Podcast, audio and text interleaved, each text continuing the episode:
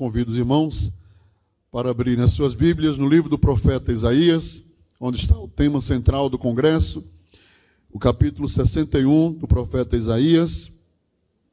E vamos ler o versículo 2 e o 3, onde está o tema dessa manhã.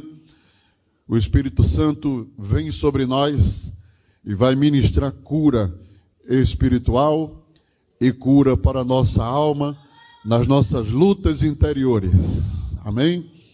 Então o profeta Isaías profetizou dizendo, eu vou ler, os irmãos repetem logo em seguida.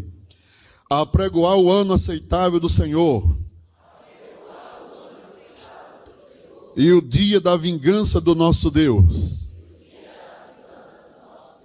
A consolar todos os tristes a ordenar acerca dos tristes de Sião, que se lhes dê glória em vez de cinza, óleo de gozo em vez de tristeza, veste de louvor em vez de espírito angustiado, a fim de que se chamem árvore de justiça. Plantações do Senhor, para que ele seja glorificado. Glória ao nome de Jesus. Meus queridos irmãos, nós temos aqui o ministério do Messias, né? A profecia do capítulo 61 de Isaías é uma profecia messiânica e se cumpre lá no ministério de Jesus, quando ele tomou o livro, leu esta passagem e diante de toda aquela sinagoga dos líderes que estavam ali, ele disse: Hoje se cumpriu essa profecia diante dos vossos olhos. E se sentou na cadeira principal de Moisés, ali estava cumprida essa profecia. O Espírito do Senhor Jeová está sobre mim. Aleluia. Glória a Deus. E o Senhor, irmãos, nesse mesmo texto do profeta Isaías, proclamou a dimensão daquela, daquele cumprimento profético. Naquele dia, não é que a, a profecia apenas se limitou a que o Espírito do Senhor viesse sobre o Senhor Jesus. É que a partir dali, a partir daquele momento, haveria uma nova dimensão espiritual aqui nesse mundo. Louvado seja o nome do Senhor. E foi extensivo a nós, né? a igreja do Senhor. E no, no capítulo, na profecia, ele vai falar de, de, da dimensão, da extensão profética. Né? Ele diz: Porque o Senhor me ungiu para pregar, diga, para pregar. Boas novas aos mansos, restaurar os contritos de coração, proclamar liberdade aos cativos abertura de prisão aos presos, apregoar o ano aceitável do Senhor. Então, tudo isso aqui são dimensões da operação da graça. São dimensões da operação do Espírito Santo que foi sobre Jesus. Mas ele disse: Eu vou subir, vou rogar ao Pai para que ele vos envie outro consolador que estará convosco. Derramou sobre nós, conforme a profecia de Joel, e agora essa mesma profecia que foi dada e cumpriu-se no Senhor, também se cumpre sobre nós, porque também sobre nós está o Espírito do Senhor Jeová agora. Quantos confirmam isso aqui nesta manhã? O Espírito do Senhor está sobre mim. Levanta sua mão comigo para confirmar. O Espírito do Senhor está sobre mim. Mas observe aí, não somente até aqui onde eu li, a dimensão da operação do Senhor, do ministério da graça, se estende. Olha, irmãos, e é nessa última parte que nós vamos é, refletir aqui com os irmãos nesta manhã. Glória a Deus. Quando diz assim: e a consolar todos os tristes. A consolar todos os tristes. Isso é uma proporção, uma dimensão da operação do Espírito Santo na igreja. Amém? Consolar todos os tristes. Mas não somente isso e diz: E a ordenar acerca dos tristes de Sião, que se lhes dê glória em vez de cinza. Cinza era uma prática judaica para falar de tristeza. Não é? Quando é, é, o profeta Jonas entrou em Nínive e proclamou o juízo de Deus, o rei e toda a cidade rasgou as vestes e se deitou em cinza. Jó também se deitou em cinzas. Era um sinal de, de humilhação, de quebrantamento. Mas aqui o profeta está dizendo que se dê glória em vez de cinza, óleo de gozo em vez de tristeza veste de louvor em vez de espírito angustiado. Parece que Jesus não quer a gente triste, não. Parece que o Espírito Santo não quer a gente triste. Olha, ele vai fazer uma troca aqui nesta manhã. Dá-me o teu coração triste, porque eu vou te dar gozo de alegria. Olha, me dá as tuas cinzas, porque eu vou trocar veste de cinza, diz a Bíblia. Aleluia por glória. Quem crê que vai cair glória de Deus aqui nessa manhã? Olha, irmão, a Bíblia diz: vestes de louvor em vez de espírito angustiado. Aí você vai dizer para quem está do seu lado aí: se prepare. Está fraco, se prepare. Porque o Espírito Santo nesta manhã vai pegar a tua tristeza e trocar por gozo e alegria espírito angustiado, por sentimento de glória nesta manhã, é uma das etapas ou uma das dimensões, queridos irmãos, da graça de Deus sobre a igreja, do Espírito Santo sobre nós. Mas é, você poderia perguntar, pastor, e o crente não passa por luta, não passa por adversidade, não passa por situações tristes, não passa por momentos de dor? Claro, nós estamos neste mundo, o próprio Jesus falando disso que nós teríamos aflições, tribulações, né? nós seríamos perseguidos, nós seríamos afrontados, nós teríamos momentos de muita, muita luta espiritual, muita guerra. E no, isso, os irmãos sabem que em uma guerra os soldados estão sujeitos a serem feridos. Uns feridos gravemente, outros feridos é, levemente, outros impactados. Tem, tem, soldado que não recebeu nenhum, nenhuma ferida física, mas é impactado é, emocionalmente é, é impactado psicologicamente. Os soldados que voltam das guerras, eles têm que ser seguidos acompanhados por muitos anos, porque de repente eles têm surto em virtude de ter participado daquelas guerras. Eles não podem andar armados, porque eles de repente ele surta, ele pensa que está na guerra de novo. Há casos registrados disso aí. Uma pessoa está no supermercado, caiu uma bandeja, e quando a bandeja caiu, que fez aquele estrondo, o homem começou a se jogar por cima das prateleiras, pulando, e ele parecia que estava no campo de guerra. Reviveu tudo aquilo de novo. E são traumas de guerra. Nós somos fatídicos a isso. Nós podemos ter trauma de um acidente. Nós podemos ter trauma de um momento que nós vivemos lá atrás, na infância, dentro da família, e nós sofremos traumas espirituais também, perseguições, guerras diuturnamente, perseguições no colégio, perseguição no trabalho, perseguição na rua, perseguição também dentro da igreja. Pode acontecer? Pode também. Tudo isso gera feridas e geram marcas e geram traumas também da nossa vida. Mas graças a Deus que a dimensão da graça não se limita somente à pregação do evangelho. A dimensão da graça se estende a que Deus é o Deus que trata as feridas espirituais da nossa alma. Prepara as tuas feridas nesta manhã, porque o Espírito Santo vai trocar as tuas feridas por óleo de alegria, veste de gozo por roupas de cinza. A graça de Deus quer se manifestar e curar as nossas feridas espirituais. A verdade é que o crente salvo, mesmo passando por essas guerras e essas lutas, ele deve, deveria viver em uma dimensão de alegria.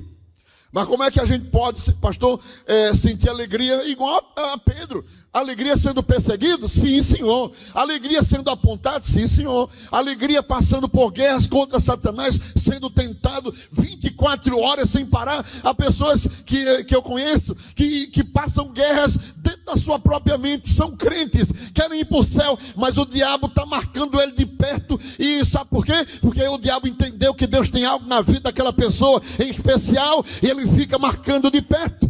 Mas nós temos que ter o mesmo Espírito que repousou sobre o Senhor. Vem sobre nós, Espírito Santo. Vamos dizer aqui nessa manhã: vem sobre nós, Espírito Santo. Vem sobre nós nesta manhã, Espírito Santo. Vem sobre nós nesta manhã para curar nossas feridas para assim como Pedro, que depois de apanhar no cenáculo, voltou para dentro de casa feliz e alegre, feliz, satisfeito, dando glória a Deus. Porque você está alegre, Pedro? Tirou na loteria? Não. Ganhou dinheiro de alguém? Não. Comprou um carro novo? Não. Por que você está alegre? Porque eu acabei de apanhar por Jesus. E eu acabei de levar uma pizza e começou a rir, dar glória a Deus. E o que é isso? alegria do Espírito Santo, o gozo da graça, o gozo da presença de Deus, o gozo de sentir o Senhor bem perto.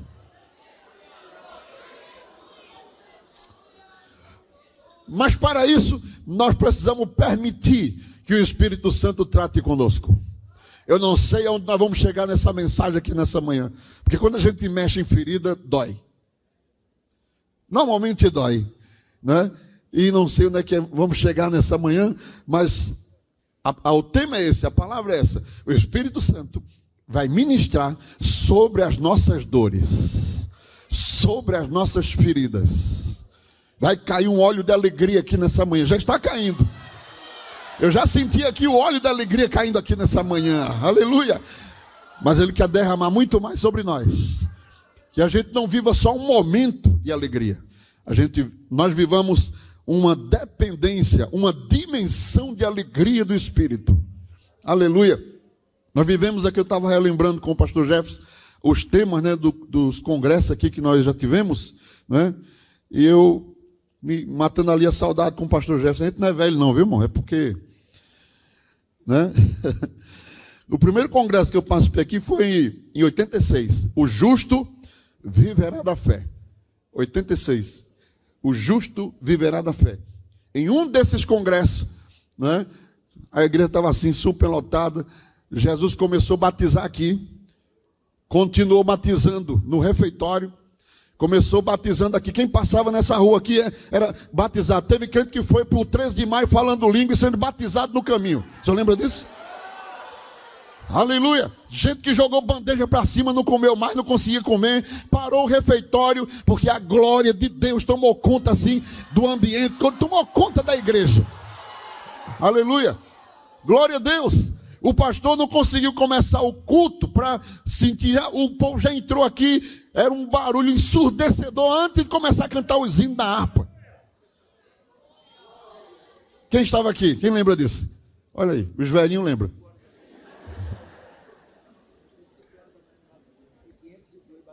Foram 502 batismos com o Espírito Santo. Começou de 5 horas da manhã, não foi, pastor? 5 horas da manhã. Aleluia. Glória a Deus. Quem quer viver essa dimensão aqui nesta manhã? Quem quer viver? Agora tem. Aleluia. Tem que dar lugar ao Espírito Santo. Tem que dar lugar a Deus. Irmão, nós estamos vivendo num tempo que a gente tem que lembrar os crentes que tem que dar glória. Ah, irmão, você esqueceu de dar glória. Aí quer ser batizado com o Espírito Santo. Não. Olha, irmão, quando eu, quando eu, eu vamos falar né, da dimensão, vamos chegar na ferida, mas vamos falar da dimensão. Quando eu, eu aceitei Jesus lá na Brasília, os irmãos, a igreja tinha um, um conjunto, a irmã Saronita tocava no conjunto, esposa do pastor Samuel, uma sanfona abençoada. E quando começava tocando a sanfona, eu ficava lá de fora, não cabia ninguém. Ficava na janela, e daqui o irmão estourou aqui em língua estranha, o outro estourou do lado, e eu fiquei olhando para ele, falando língua. E eu olhei para o outro assim, falando línguas.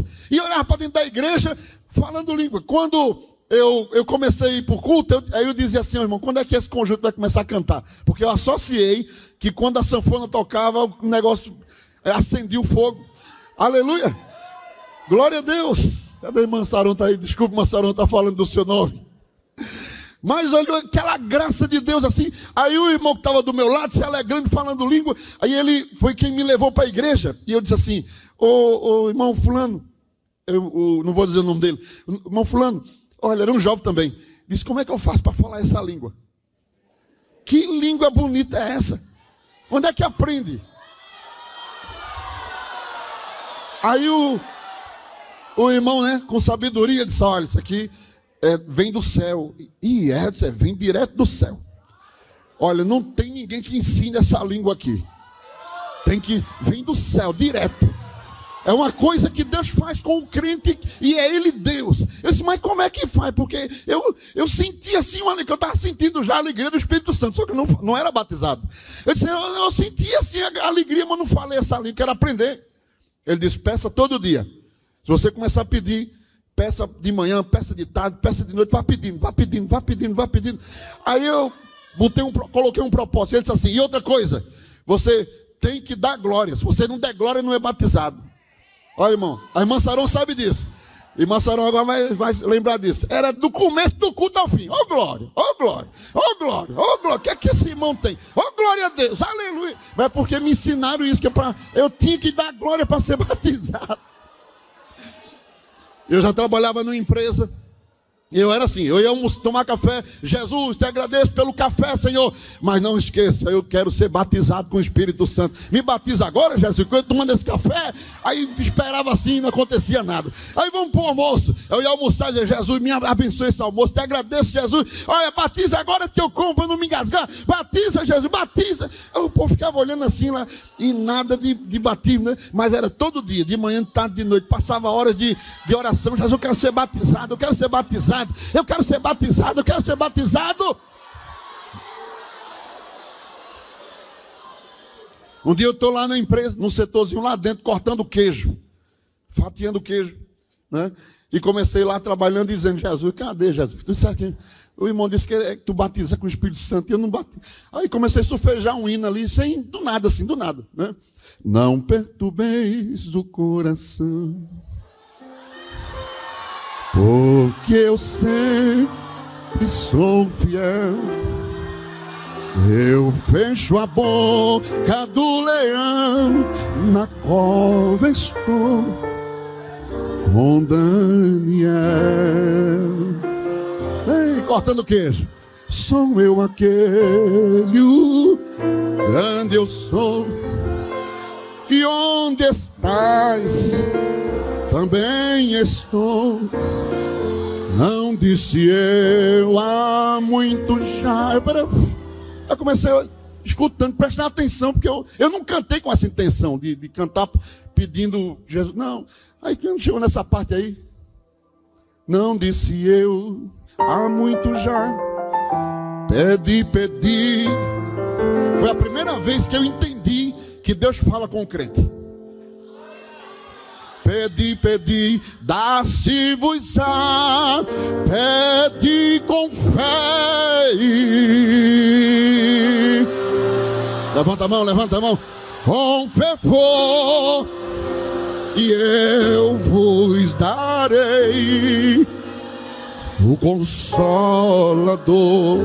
Olha, irmão, quando chegou nessa parte aí, a peça de queijo voou. Eu recebi uma descarga, não fui batizado não, mas eu recebi uma descarga de poder de Deus naquela sala, dentro do bom preço. O queijo voou, eu pulava, eu gritava, eu berrava, eu dava glória, aleluia! Já! Parecia que eu ia voar pelas paredes.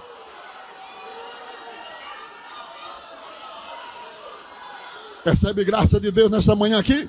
Recebe, ela tem que abrir a boca, irmão. Tem que abrir a boca, tem que abrir a boca, tem que querer, tem que desejar, tem que pedir. Eu quero óleo, eu quero óleo da graça, eu quero óleo da alegria. O que nós mais estamos, irmãos, vindo. Sim, para concluir, um mês depois, Jesus me batizou no ciclo de oração de Fundão, dia 7 de setembro.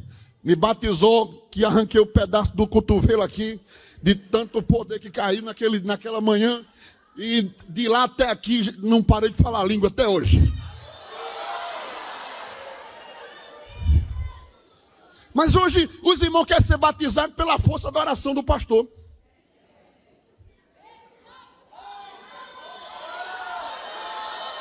Quem batiza é Jesus, irmão, é Jesus. Claro que a gente ora. Os pastores chamam, eu chamo também, eu oro, a gente quer que você seja batizado. Mas lembre-se que não é o pastor, não é a oração do pastor, não. Muitos crentes, irmãos, estão vivendo no paraíso da tristeza. Estão vivendo no continente da angústia. Chega triste, sai triste, canta triste, dá a paz do Senhor triste. Pai do Senhor, Pai do Senhor, Pai do Senhor, Pai do Senhor. Quando a Bíblia diz: O Espírito do Senhor Jeová está sobre mim o Espírito do Senhor Jeová está sobre mim. O Espírito do Senhor Jeová está sobre mim.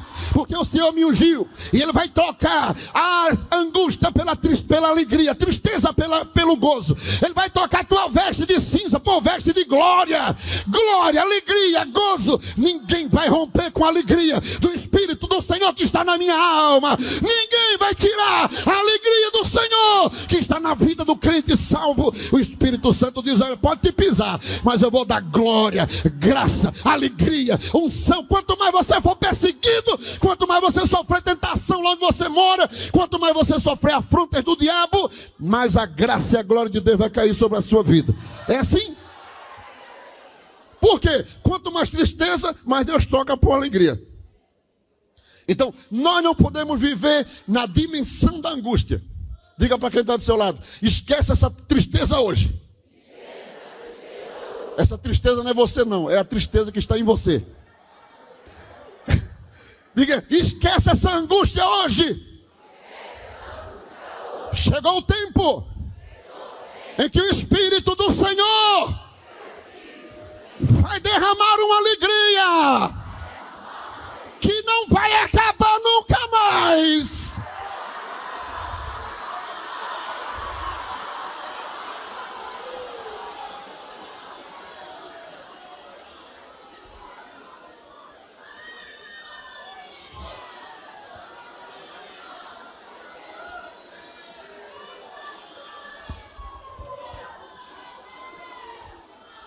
Mas é necessário que a gente permita que o Espírito Santo trate as nossas feridas. Não é proibido ter ferida. Agora, tem que ser tratado. Quando você recebe qualquer machucadozinho, corre logo para a UPA. Nem demora, corre logo para a UPA. E por que está juntando aí traco velho? Porque está juntando mágoas. Porque está juntando tristeza ah, porque ela não gosta de mim, eu não vou nem sentar ali, eu vou sentar lá para trás, que é para ninguém. Isso é, isso é raiz de amargura, isso é, é tristeza. Você está perdendo o que Deus tem aqui para nós nesta, neste culto, nessa, nessa, sai, entra e sai, não vê nada, não sente nada, não percebe nada.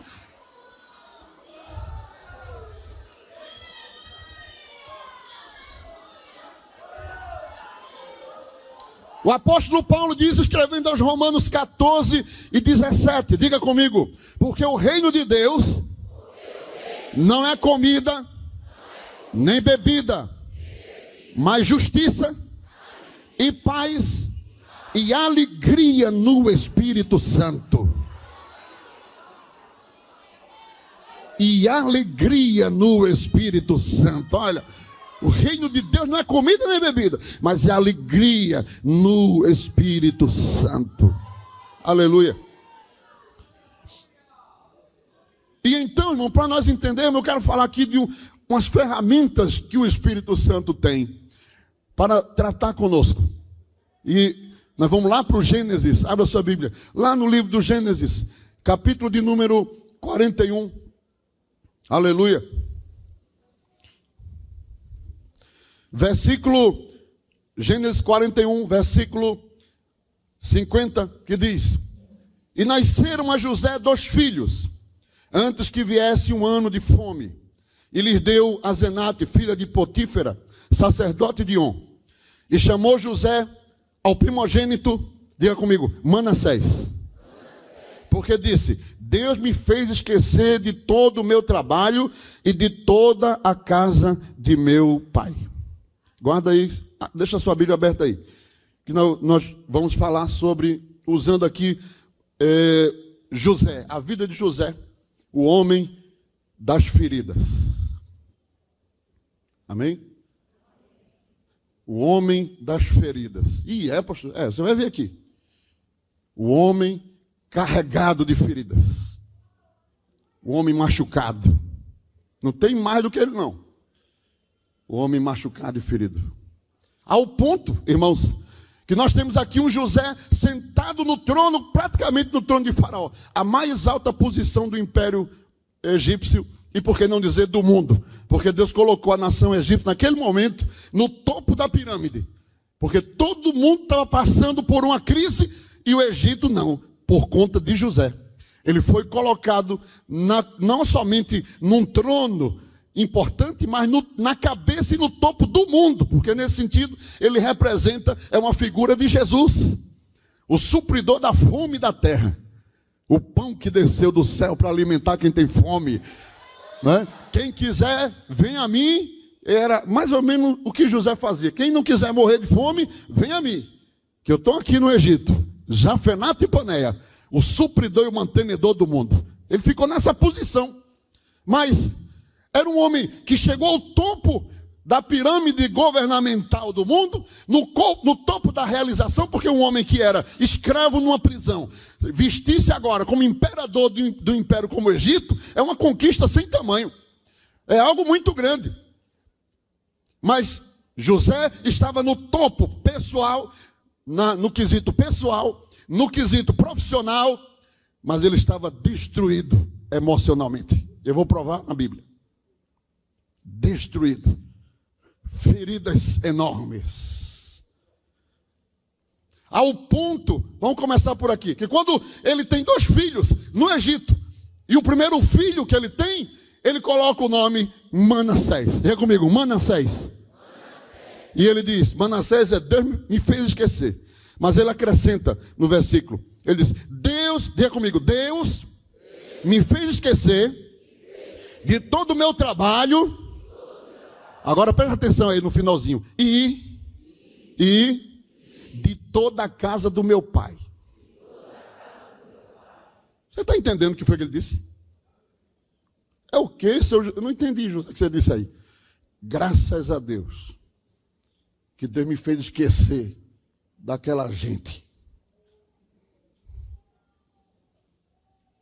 Judá, ele ficava bravo. Falasse no nome de qualquer um. Deus me fez esquecer a casa do meu pai.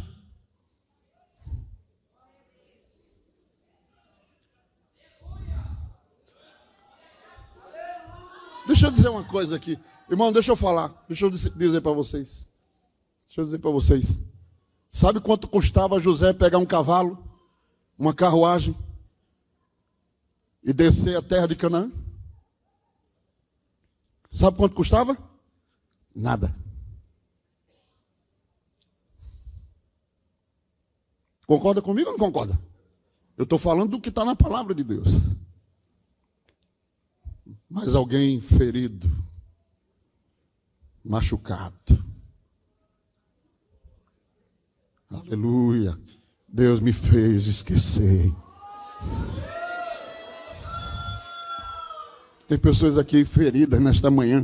O Espírito Santo me diz aqui nesta manhã: pessoas com feridas enormes, realizadas, consagradas em determinadas áreas, mas a sua alma está ferida. E isso tem sido uma trava para o óleo da alegria cair na sua cabeça, para a graça do Deus eterno vir sobre você, querido irmão, querida irmã. Por isso que eu disse aqui, né? Ele disse: ah, tocar em ferida não é fácil, não. E principalmente ferida que envolve família.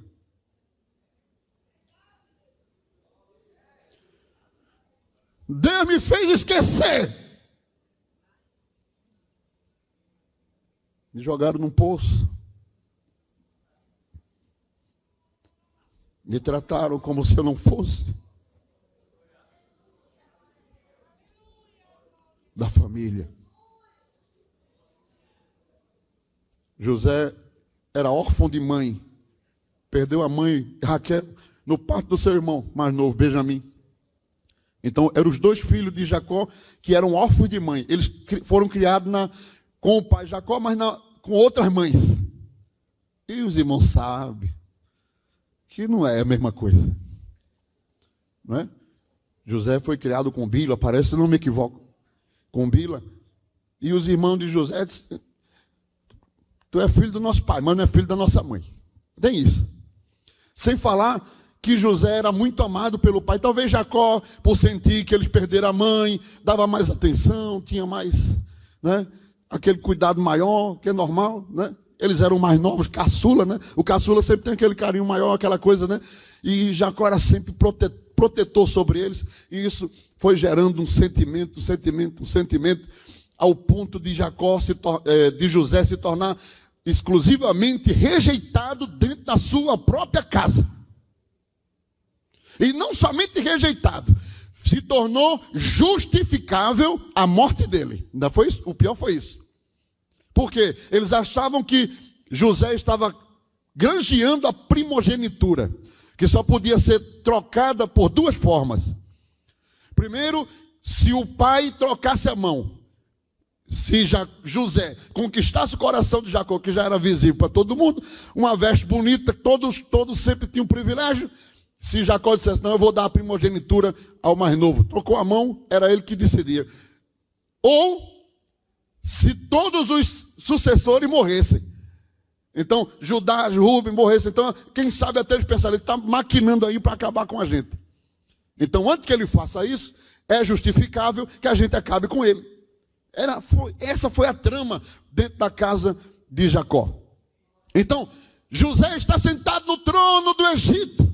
Mas aqui diz assim: graças a Deus que Deus me fez esquecer.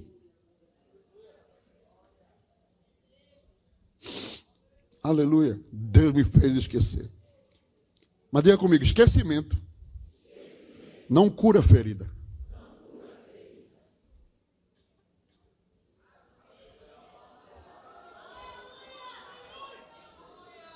Tentar esquecer não cura feridas. Aleluia. Não resolve lutas interiores. José estava apenas postergando algo que ele precisaria enfrentar mais cedo ou mais tarde. Aleluia. Sem falar, sem falar que não havia plano de Deus. Né? José estava num, num pedacinho do plano, mas não era a totalidade do plano. E a totalidade do plano de Deus incluía os irmãos. Porque tinha que nascer de, do Egito o povo de Israel. As tribos tinham que. Não ia, não ia, do Egito não ia sair só a tribo de José, de Manassés e de. de não, de Efraim. Do, de, do Egito tinha que sair a tribo de Judá, tribo de Rubem, tribo, a tribo dos irmãos. Então, houve um racha aí no projeto. José disse: graças a Deus que me fez esquecer. Ele usou o nome de Deus, que não tem nada a ver com Deus, não. Foi ele que usou. Que às vezes a gente justifica algum sentimento, alguma ferida, né? Graças a Deus que Deus tirou no meu caminho, mas não tirou. Você que jogou para fora, sei lá. Então, José estava justificando a sua ferida. Tinha uma ferida grande, irmão. Grande, descomunal na vida dele. Aleluia. Glória a Deus. Olha, outro sinal da ferida é que quando os irmãos voltaram, chegaram até José, o versículo 7 do capítulo 42, e diz: E José, vendo seus irmãos, conheceu-os. Diga comigo, conheceu-os. Porém, mostrou-se estranho para com eles. Arredio, grosso, sem muita, dá muita importância. Né? Isso tudo são, são marcas de feridas, guardadas dentro. Que essa pessoa é tão assim com a. Né? Você não deu nem bom dia, ele já está dando a marretada já. Poxa, eu nem disse nada, apanha de novo porque não disse nada. Já viu que tem pessoas assim, que tem dia que a gente está mal-humorado mesmo, tem dia que a gente não quer falar com ninguém. Tem dia que a gente. Mas 24 horas, sem parar. Azedo feito do limão, 24 horas. Ah, irmão. Tem que botar um açúcarzinho aí, tem que botar um óleozinho aí, porque não pode ser assim. Eu não gosto, eu não gosto, eu não gosto de, não quero. Misericórdia. Basta a pessoa olhar, né? Eu vou chamar fulano para fazer alguma coisa. Nem me chame, nem me chame. Mas Jesus tem óleo nessa manhã aqui para passar nas nossas feridas, né? tem para mudar temperamento, comportamento de crente. Aleluia. A gente não só fala o que gosta, não. A gente também faz o que precisa. O que Deus quer que seja feito. E às vezes não é o que a gente quer. Aleluia. Então, queridos irmãos, José demonstrava essas feridas, essas marcas, essa angústia, carregava dentro dele essa, essas, essas lembranças que fizeram com ele. Mas irmãos,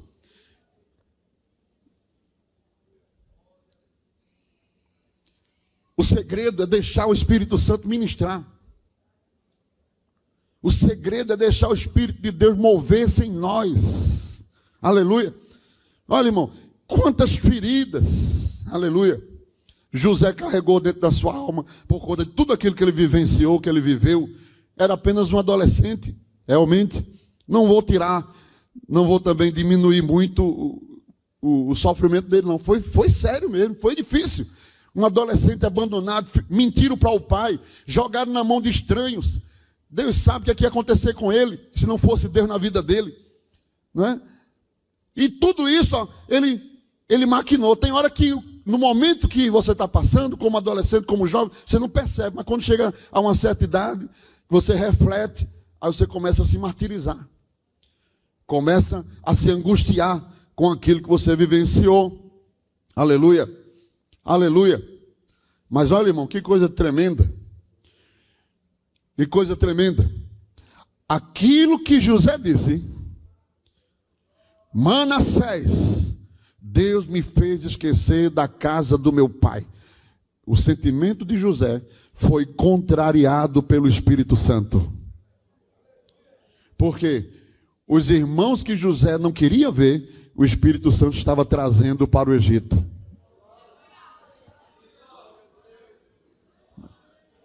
Mas eu não quero ver eles. Não, mas não é o que você quer, é o que eu quero.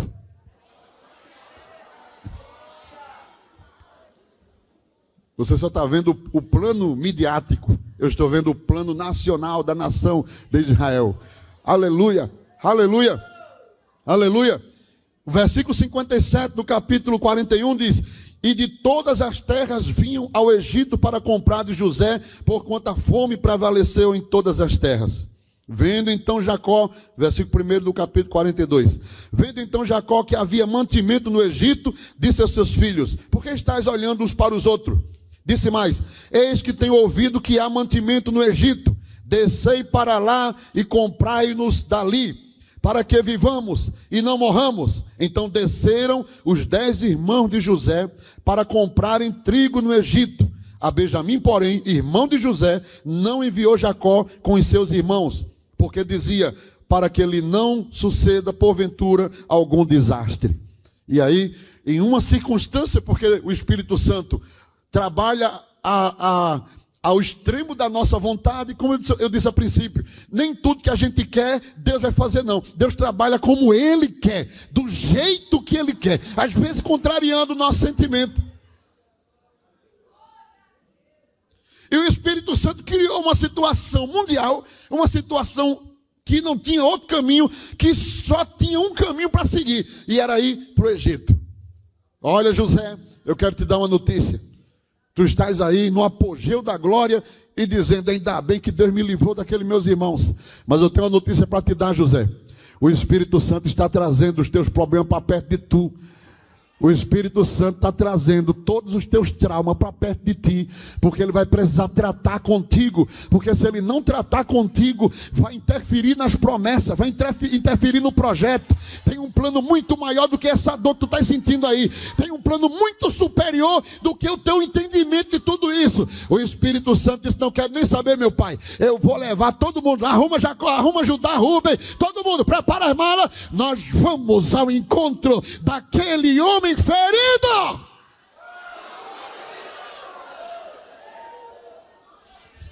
Diga aí para quem está do seu lado: o Espírito Santo está vindo aí para resolver tuas feridas.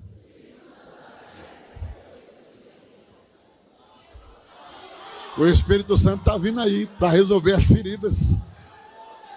Talvez você nem queira. Talvez você nem aceite, então você está no outro mundo. Mas o Espírito Santo está vindo aí para resolver as suas feridas. Ele não vai deixar assim. Tem um projeto de Deus em, em desenvolvimento, em andamento. Aleluia. Glória a Deus. O Espírito Santo queria ensinar a José, primeira ferramenta do Espírito Santo, que não há bênção sem perdão e sem reconciliação. Antes da bênção continuar, antes do gozo chegar, tinha que primeiro passar pelo processo do perdão e da reconciliação. Você pode ter um milhão de promessas. Você pode ter promessa para ser presidente da República. Deus te livre disso.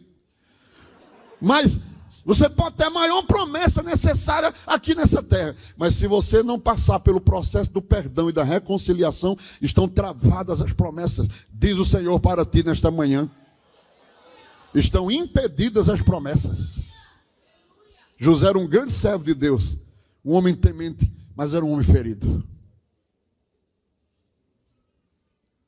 E se dependesse dele, ele não ia ser curado. Como eu disse a vocês não tinham pensado nisso, né? Que eu falei? O que é que custava José pegar um carrinho e ir lá no. O poderoso general, né? Eu pegava uma carrocinha, chegava lá na porta de seu Jacó, meu pai, mas ele, ele não queria. Ele estava ferido. Tanto é, irmãos, aleluia, que o texto diz Aleluia. Aqueles que José tentou esquecer, como eu falei, o Espírito Santo trouxe para perto, porque não há promessa sem reconciliação. Aleluia. Aleluia. O versículo 8 do capítulo 42 ó, diz assim: José, pois, conheceu os seus. Vamos dizer comigo? José, pois, conheceu os seus irmãos, mas eles não o conheceram. E quando José olhou que viu, passou o mundo na cabeça dele. O que é que esse povo está fazendo aqui? Não sabia José que o Espírito Santo estava tratando. Começou a tratar. Começou a tratar. Aleluia. Você sabia que tem crente aqui que quando chegar em casa vai pedir perdão ao pai? Vai pedir perdão à mãe? O Espírito Santo vai mover você. Quando, quando terminar esse culto aqui, você vai sair diferente. Você vai pedir perdão, não sei se é teu pai, tua mãe, teu irmão, teu tio, não sei quem é. Tem alguma trava que está impedindo que as bênçãos totais de Deus, que a glória e a graça de Deus caia e flua sobre a sua vida. Tem que desentupir o tubinho do óleo da graça para poder fluir. Em coral jovem do tempo central, me viro para vocês aqui nesta manhã. Há um perdão que alguém precisa pedir. Perdão de reconciliação. Porque tem uma ferida desse tamanho. Ó. E o Espírito Santo está falando. Você sabe que é com você. Ele está falando e dizendo: ou você se trata, deixa eu tratar essa ferida, ou as bênçãos estão impedidas na sua vida se não houver reconciliação, se não houver perdão, se não sair todas essas mágoas, essas, essas máculas, está impedido. Você finge que canta, finge que chora, finge que está sentindo graça de Deus, levanta a mão fingindo que está sentindo, mas você não está sentindo é nada. Porque está travado, está impedido, está fechado o céu, porque você não consegue perdoar, você não consegue se reconciliar, você não consegue reconhecer que precisa de uma reconciliação. Aleluia. Mateus 5,24 diz: Deixa ali diante do altar tua oferta, vai e reconcilia-te primeiro com teu irmão, e depois vem e apresenta a tua oferta. Você já saudou quem está do seu lado? Está obrigado aí. Já saudou quem está do teu lado? Já saudou? Pai do Senhor, meu irmão. Pai do Senhor, minha irmã. Já saudou aí? Já saudou? E quem está atrás? Também saudou quem está atrás? Pai do Senhor, Pai do Senhor, vamos, vamos, vamos ensaiar aí, vamos ensaiar o perdão. Pai do Senhor, Pai do Senhor, Pai do Senhor, irmão, ela vai ficar surpresa quando você for lá e dizer assim, Pai do Senhor, Pai do Senhor, Pai do Senhor, me dá aquele abraço. Oxe, nem olhava para mim e agora está com esse negócio todo. Não, é porque eu tive lá no congresso, óleo de alegria, por, por espírito angustiado, óleo de gozo, por roupa de cinza. O Espírito Santo trocou a minha veste de tristeza por gozo e alegria.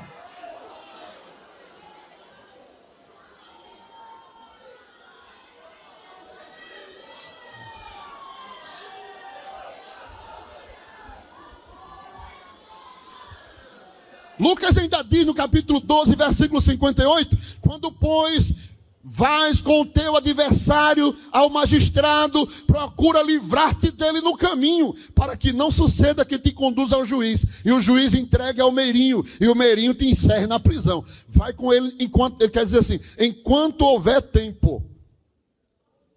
Enquanto está no caminho, porque depois de sentar no, no tribunal, já era. Aí diz: reconcilia-te enquanto estás no caminho, caminhando. Diz, amigo, ó, vê só, eu sei que eu te ofendi, tu também me ofendeu, mas vamos fazer o seguinte: me dá aqui um abraço. Deus te abençoe, está perdoado. É, está perdoado, está perdoado. Vamos dar um abraço aqui, bem, bem gostoso do céu. Dá um abraço. Abraço assim. Oh, Jesus, como é bom. Pronto. Tá. A alma flui. Se liberta da ferida Aleluia. Agora, se, se tu ficar assim, eu estou certo, ela está errada. Aí a outra está do outro lado. Quem está certo sou eu, não é tu não.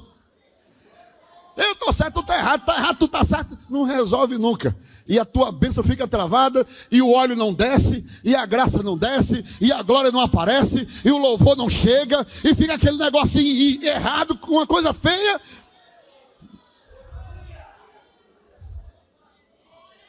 Aleluia.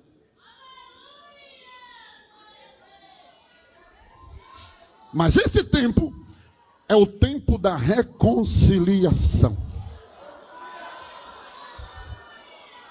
Chegou o tempo da reconciliação, porque o que Deus quer fazer é muito grande. O que Deus quer fazer é muito grande. Vai ser tanta graça, tanta graça, tanta graça, tanto poder, tanto poder que vai vir sobre a tua vida. Tanto poder, tanto poder. Mas tem que passar pelo processo da reconciliação.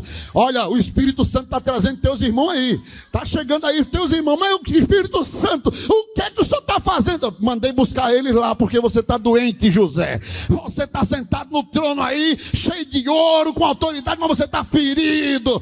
Mas a gente vai resolver isso. Você quiser ou não quiser, eu vou resolver isso. Eu vou tratar a sua ferida.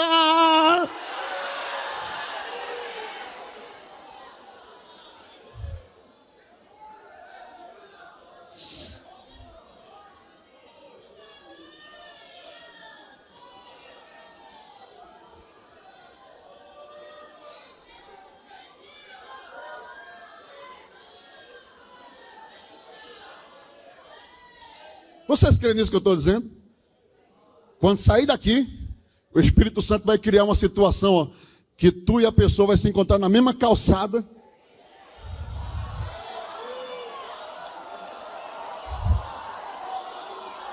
Levanta a tua mão para adorar o nome de Jesus. Levanta a tua mão em cima.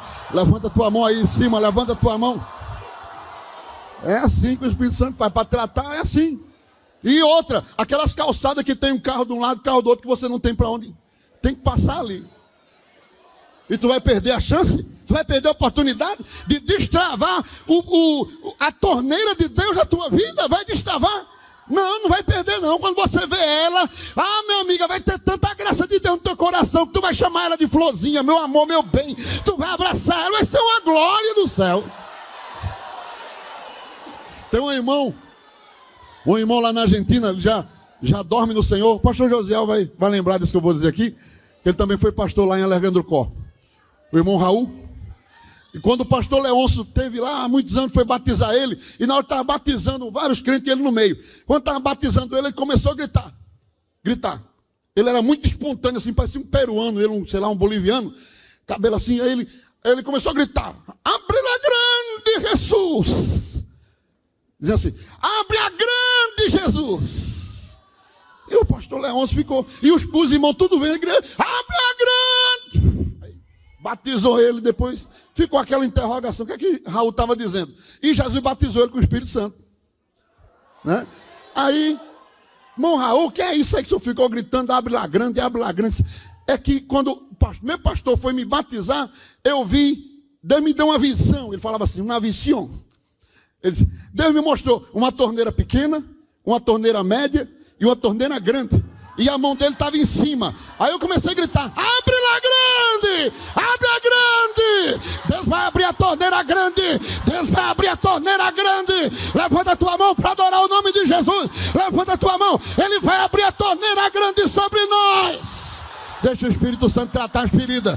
Deixa o Espírito Santo tratar as feridas. Perdão, reconciliação. Perdão, reconciliação. Perdão, reconciliação. Aí em cima. Perdão, reconciliação. Perdão, reconciliação. Perdão, reconciliação. Sinônimo de unção de Deus na vida.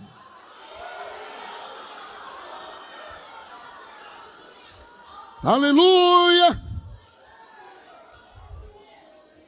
Sabe por que o Espírito Santo trouxe? Primeiro, para ter esse encontro, né? Nós estamos num ponto ainda. Desse encontro, José não queria, não queria. Tanto é que ele foi arisco, grosso. Nem hebraico ele falava, ele falava em egípcio e um tradutor traduzia para não falar nem a língua do, do povo dele. Tão travado que ele estava. Mas o Espírito Santo tinha que levar aquele povo ali. Para que o plano geral de Deus estava, estava impedido por conta desse sentimento de José. A nação de Israel sai dali do Egito com Moisés, né? Sai dali do Egito com Moisés, depois de muitos anos, 400 anos. Imagine se José dissesse: Eu não quero saber de Judá aqui, eu não quero saber de Rubem aqui. Estava interferindo no plano de Deus. O plano de Deus era a nação de Israel. E a nação de Israel era aquela família problemática que machucou ele. E aí, segunda coisa, o Espírito Santo, diga comigo, o Espírito Santo queria mostrar a José que as pessoas mudam.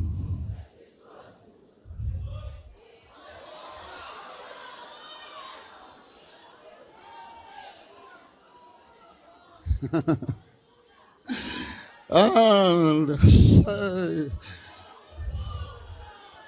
é tremenda. É, a Bíblia é uma coisa extraordinária. A Bíblia é tremenda, né?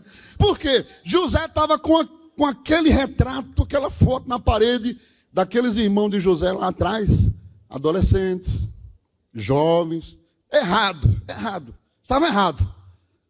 Mas inexperiente, né? tanto adjetivo que a gente pode jogar nele, né? Ó, Espírito Santo de José, tu ainda estás vivendo disso. Aconteceu, eles fizeram coisa ruim, quiseram te matar, mas o tempo vai passando, ó. E eu vou mudando as pessoas. Eu vou mudando. Quem sabe? Se aquela, aquela pessoa que fez aquela ferida tão grande em você também não está sofrendo do outro lado. Te perseguiu, perseguiu, perseguiu por algum motivo, por alguma infantilidade, por alguma falta de espiritualidade, uma série de fatores, não estou negando nada disso. Uma série de fatores, sim, mas foi lá atrás. O Espírito Santo levou ele lá. José conheceu, fez de conta que não conhecia, um capacete de farol na cabeça, falando egípcio. Um tradutor aqui do lado ouvia José falando egípcio, traduzia para hebraico. Ele falava hebraico, ele traduzia para egípcio. Só que José estava entendendo tudo. Aí, Gênesis 42, 21. Aleluia. Quando José começou a apertar ele, né? Você já sabe, né? Começou a apertar, vocês são espias. Vocês estão aqui para investigar a terra, vocês estão aqui com mais intenções. Não, Senhor, nós somos pessoas de bem, nós temos um pai, nosso pai Jacó, nós somos em número de 12 e agora só tem 11 porque um morreu. E o mais novo ficou com o nosso pai. Aí José falava em, em egípcio: Eu só acredito se vocês trouxerem o mais novo para eu acreditar que vocês realmente estão falando a verdade. E ficou nessa guerra aí. Tanto é que é, Jacó não queria, quando eles voltaram, não queria. Ele, a chegar em casa, tinha o dinheiro que eles pagaram, estava dentro dos sacos, um, um negocinho de tudo que eles tinham, eles ficaram assombrados com aquele homem, porque eles estavam a ponto de ser morto, preso, qualquer coisa, porque tinha motivo sobrando. Entenderam? José fez questão de deixar eles numa situação que eles não tinham saída. Então, Gênesis 42, 21. Então disseram uns aos outros: Na verdade somos culpados. Diga comigo. Na verdade, somos culpados acerca do nosso irmão. Estamos falando de José. José estava ouvindo em hebraico. Eles pensaram que ele não estava entendendo. E eles começaram a dizer um outro: Isso aqui é Deus cobrando a gente. O que a gente fez com o irmão da gente. Está vendo que as pessoas mudam, irmão? Olha o que ele diz. Nós não, porém, não ouvimos. Por isso vem sobre nós esta angústia. E Rubem respondeu dizendo, isso era eles conversando lá, e, José em pé aqui, ó. Um capacete de farol, duro, ferido. Nós estávamos ouvindo. E Rubem respondeu-lhe, dizendo: Não disse eu? Não pequeis contra o menino. Está falando de José. Eu disse a vocês: Não façam isso. E realmente Rubem foi um que tentou livrar José na hora do, do poço. Quando ele voltou, já era tarde que tinham vendido. Mas não ouviste. Vede aqui o seu sangue também é requerido. O texto diz: E eles não sabiam que José os entendia porque havia intérprete, intérprete entre eles. Agora veja aí, José está lá, Faraó. E eles, e eles conversando entre si, e quase chorando. Deus está cobrando da gente o que a gente fez com o irmãozinho da gente. Aí teve uma hora que José, duro, chegou lá atrás, desabou.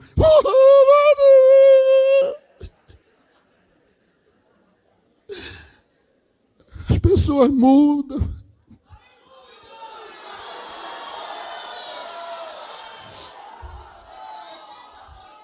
Dá uma chance. Dá outra chance. Será que você nunca se arrependeu de alguma coisa que você fez? Será que você não merece uma outra chance? Como o Espírito Santo é maravilhoso criou essa cena aqui, porque nem, nem se fosse eu ou você que preparasse uma reconciliação dessa, não acontecia. Porque José ia desconfiar em todo o tempo que estava tendo um arranjo. Mas aqui não tem arranjo. Aqui é o Espírito Santo. Eu vou criar uma situação e tu verás. Se eu não mudo pessoas. Espírito Santo muda. Aleluia. Aleluia. Por isso que, irmãos, Deus não quer que a gente fique guardando essas mazelas. Você tem que olhar, amar, amar mesmo, não é com, com falsidade, não. Amar e abraçar. Quando você amar e abraçar, dá outra chance vai ser abrir a janela do céu na tua cabeça de um jeito. Que é que essa irmã tem que é tanto óleo, é tanto óleo, é tanto óleo, ela é tanta graça? É porque ela aprendeu o caminho da reconciliação, o caminho do perdão. Ela não guarda mazelas, ela não guarda mágoa. Aleluia. Seus irmãos haviam amadurecido. Não era mais aquele jovem inconstante, irresponsáveis, que fizeram com José também havia afetado a eles. Versículo 20 e 22. E dissemos a meu senhor: temos um velho pai e um filho da sua velhice, mais novo, cujo irmão é morto, e só ele ficou de sua mãe, e seu pai o ama. Então tu disseste a teus servos: trazei-mo a mim, e porei os meus olhos sobre ele. E nós dissemos a meu senhor: aquele moço não poderá deixar seu pai. Se deixar seu pai, o velho morre. Veja como eles, eles não tiveram essa preocupação quando venderam José. De dizer assim, meu pai vai sofrer muito com a morte de José, vai se aperrear muito. Não, não porque é imaturidade, inexperiência, maldade também pelo meio, um monte de coisa. Mas aqui agora são outros. Disse, meu senhor, não faça isso. E José está lá ouvindo, é o pai dele também, né? Meu pai vai morrer se aquele menino não voltar. Já basta a dor da morte do primeiro. É, irmão. Quem somos nós para julgar ninguém, irmão? Você sabe que às vezes você já foi uma prova na vida de alguém. Você nem sabe. E a pessoa lá, e você achando que estava fazendo tudo certo, tudo bonzinho, não, porque eu, disse alguma coisa que para você não foi nada, mas para aquela pessoa foi uma faca assim, ó. E você tá parece que não houve nada. Diga para quem está tá do teu lado aí, sabe quantas vezes tu fosse uma prova na vida de outros? É, irmão. Mas meu irmão, né? Aí lá na frente chega assim e diz, diz assim, é, pastor, eu tinha um negócio assim com o senhor, porque naquele dia o senhor passou por mim e não falou. Não tem isso, né?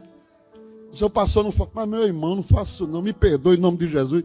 É que não sei, eu não vi, alguém me chamou e, e alguma coisa aconteceu. Na minha intenção não foi essa. Não, mas eu fiquei triste. Me dê um abraço. Todo dia agora eu vou dar um abraço no senhor, tá bom? Você nem imaginava que tinha, que tinha né, provocado aquilo no irmão, né, sei lá. Né? O irmão, pastor, vamos tirar uma selfie. Aí o outro chama, você vai, o irmão fica lá com a selfie. E você, aí o outro abençoado, né? Puxa para cá, puxa para lá, e você fica perdido assim. Aí o irmão, é, é, é assim mesmo. E saiu machucado. Você não tem culpa, mas você foi uma prova para aquele irmão.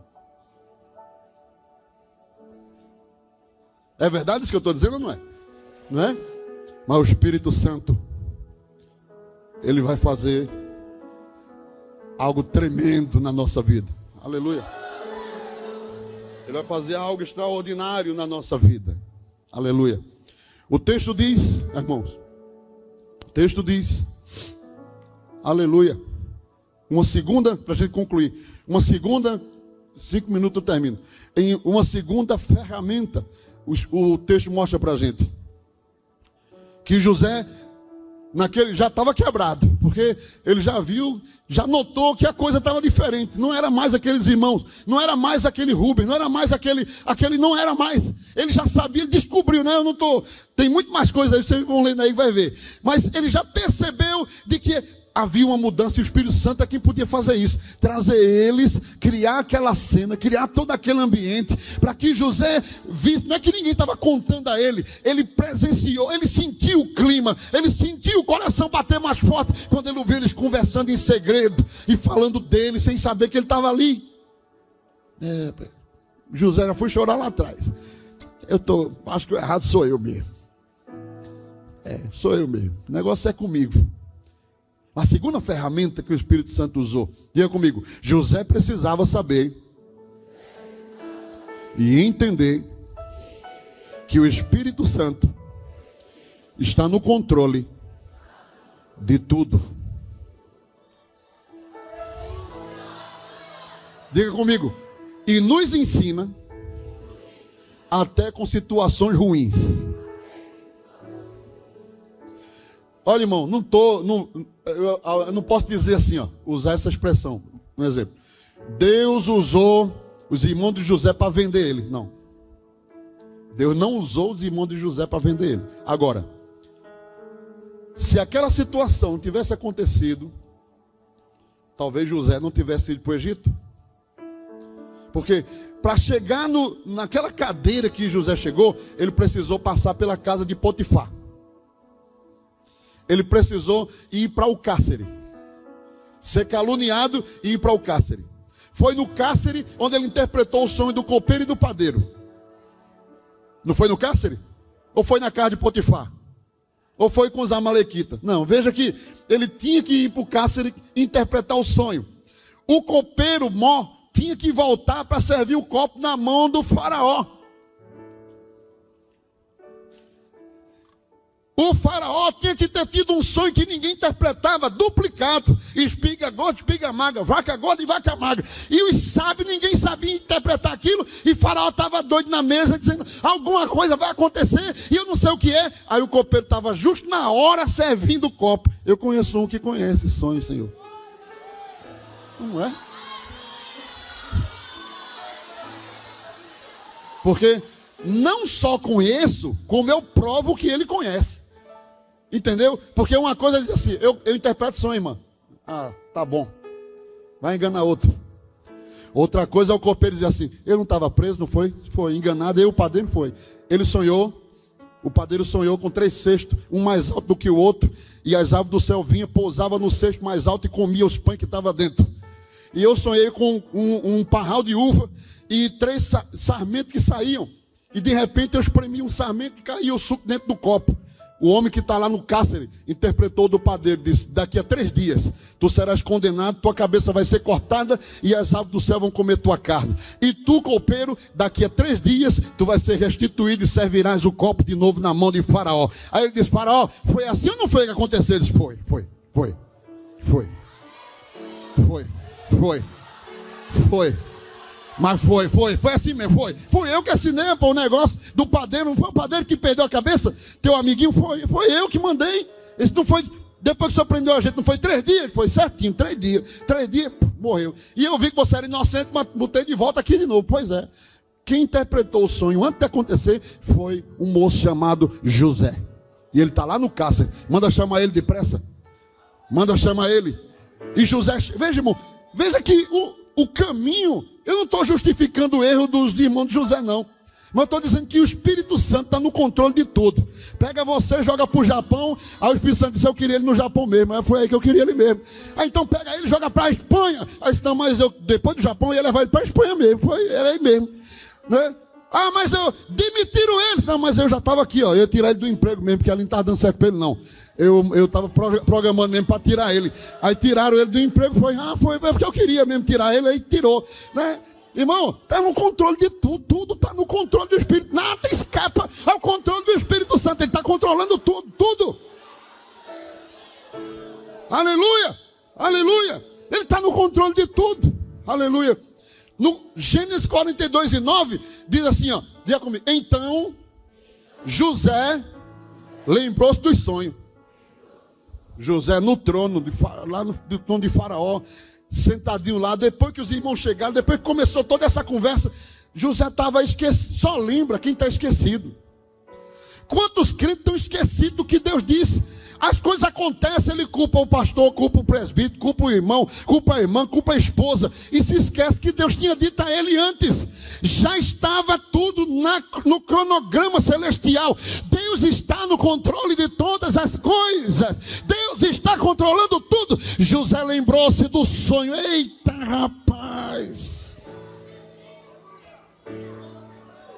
Onze molhos se inclinava perante o meu molho. Agora sou aqui no lugar de Faraó. E tá meus irmãos aqui. Esse negócio. Deus já tinha medido, estava esquecido. O Espírito Santo foi abrir na mente dele. Por que tu está com raiva de Rubem, que te vendeu?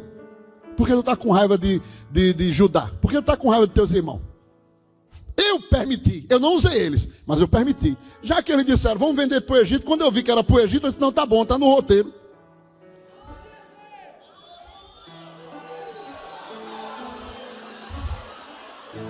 Eu ia levar ele numa carruagem, eu ia levar ele numa viagem. Mas já que eles estão resolvendo vender, tá bom, vai para onde? É para o Egito, então tá tudo certo. Está autorizado? O anjo perguntou: Está autorizado, Senhor? Não é para o Egito? Se é, tá ok. Estava tudo no cronograma. Nada foi por um acaso. Para que essa ferida toda aí? Deus às vezes usa a pessoa para frear a gente. Sabia? Para frear. E você fica achando ruim porque a pessoa está lhe freando. Mas foi Deus que disse: freia ele, que ele está muito apressado. Está correndo muito segura ele. Aí Jesus bota um cabra na frente assim, ó, e não passa para lugar nenhum, fica assim, e você fica assim, bravejando. Mas foi Jesus que deixou ele frear você, irmão, para cumprir o projeto. Se você correr, vai se atrapalhar lá na frente, vai barrar em, em onde não deve. Então, tudo está no controle do céu, o céu está controlando tudo, tudo está debaixo do controle do céu. Então, se você está debaixo do controle do Espírito Santo, você não tem que reclamar de A, de B, de José, não tem que reclamar de Judá, de Rubem, de Efraim, você não tem que reclamar que foi vendido, você não tem que reclamar que foi para casa de Potifar. Você não tem que reclamar que está dentro do cárcere. Tudo está dentro do cronograma do céu. Tudo está dentro do projeto celestial. E José começou a entender isso. O Espírito Santo foi mostrando a ele.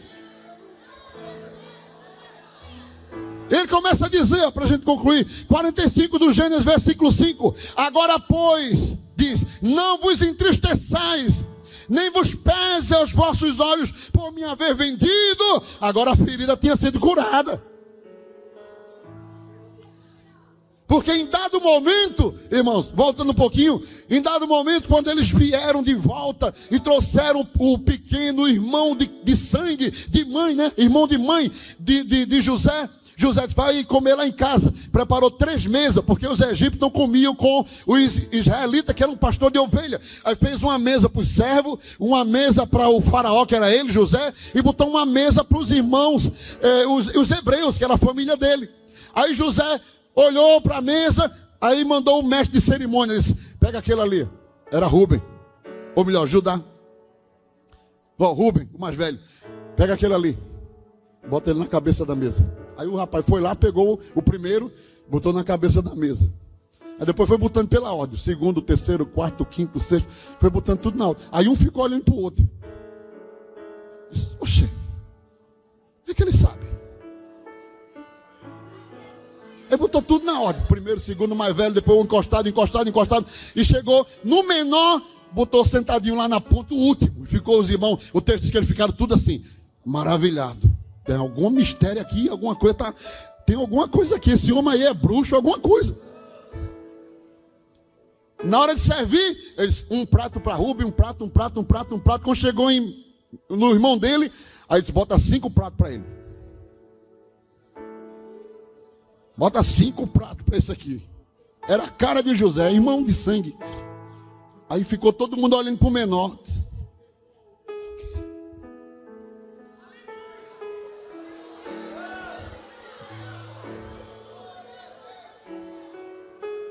Aí teve uma hora que o coração de José estava. Ele deu um grito: Sai daqui, egípcio! Sai daqui, egípcio! Eu não quero ninguém aqui, só eles. Aí saiu os egípcios tudinho corrido. Parece que eu estou vendo a cena, irmão. Só ficou os irmãos. Aí José vai, tira o capacete de faraó, tira aquele capacete, tira aquela roupa e dá um grito. Em hebraico era assim, em hebraico. Ani Yosef, eu sou José.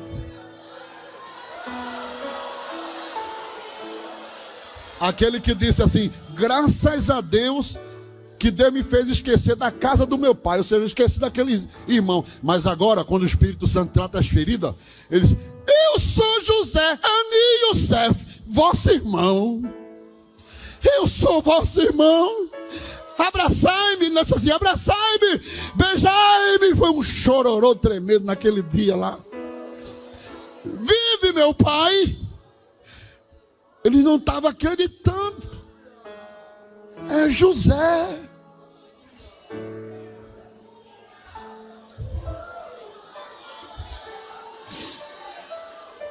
Vive o meu pai. Meu pai está vivo. Vem cá, meu irmão Benjamin. E começou a dizer assim: Não fique triste, vocês. Eu entendi. O Espírito Santo me ensinou. Eu entendi que tudo estava no controle, no domínio absoluto. Deus me mandou na frente para ser o provedor da vossa terra, do vosso povo, para que a gente não morresse, não estejais pesado por coisa alguma, por ter me vendido. Veja como Deus faz quando trata. Por ter me vendido, por ter me escanteado, por ter me jogado. Eu entendi agora que tudo estava no controle do Espírito Santo. O Espírito Santo foi quem preparou tudo. Foi o Espírito Santo Senhor quem fez tudo isso.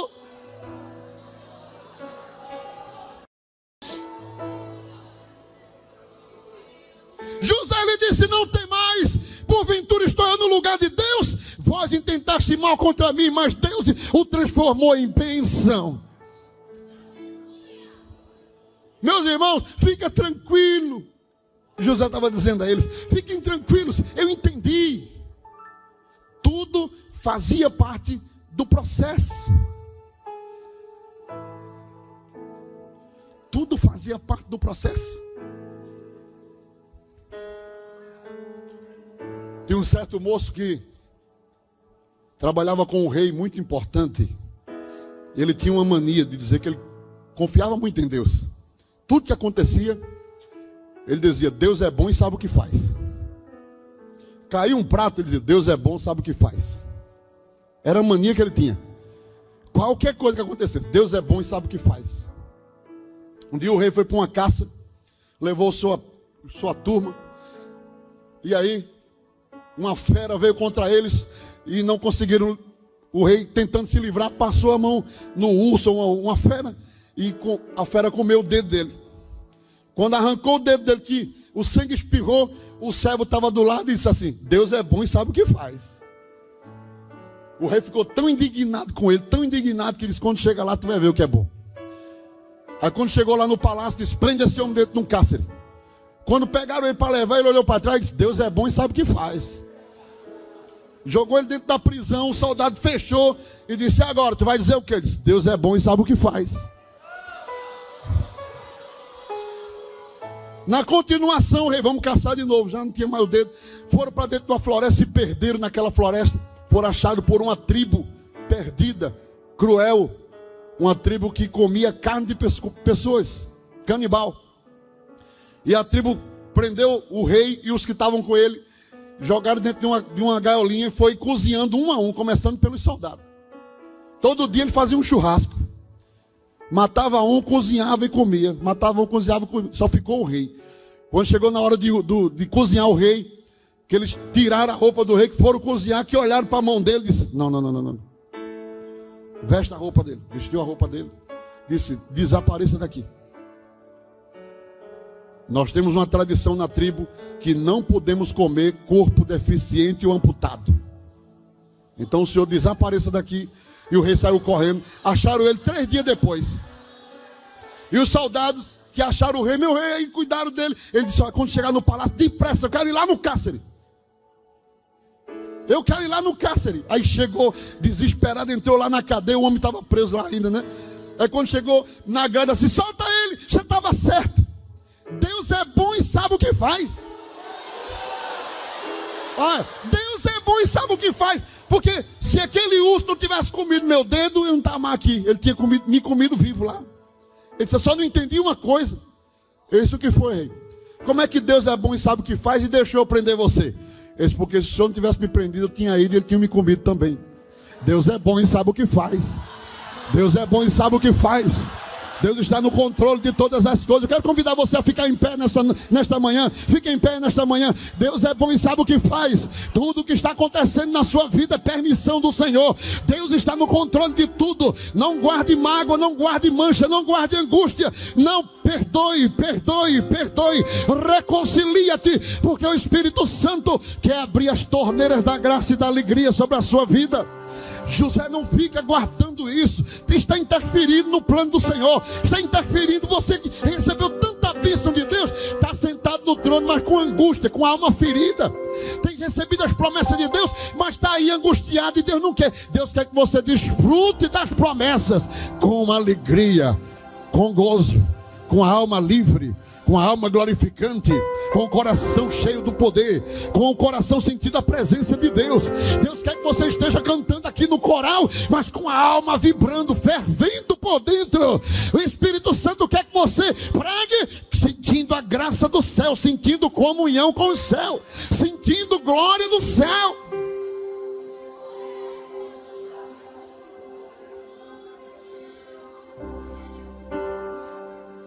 Eu conheço um irmão Ora muito. Aleluia. E um dia estava numa vigília e ele começou rindo. de joelho. Mesmo assim, e assim. Oxi! Mesmo assim, aquela risada gostosa, aquela coisa assim, né? Aí, quando depois está sentado no culto, aí eu disse, rapaz, Jesus estava presente, não foi coisa boa. Não foi, rapaz? Eu estava dizendo a Jesus que o irmão estava me perseguindo, disse um bocado de coisa comigo. Aí Jesus disse a mim, é porque ele não sabe o que eu vou fazer contigo. Aí eu botei para ir.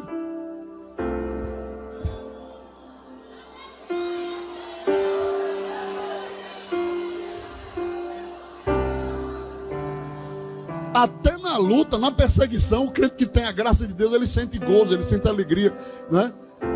A Bíblia diz que Deus dá risada no céu. Tem gente que vê Deus com a cara feia, né? Bigodão. Não, mas a Bíblia diz que na presença do Senhor até a tristeza salta de alegria. Fica quieto, não posso, não posso. Fica quieto, tu não é tristeza, rapaz. Irmão, na frente dele não posso. Aí começa a dar glória, aleluia, rir. A tristeza, irmão. Imagine tu, crente, que estás aqui nesta manhã. Imagina nós que estamos aqui nessa manhã se a tristeza pula de alegria, imagine o crente que está na presença de Deus.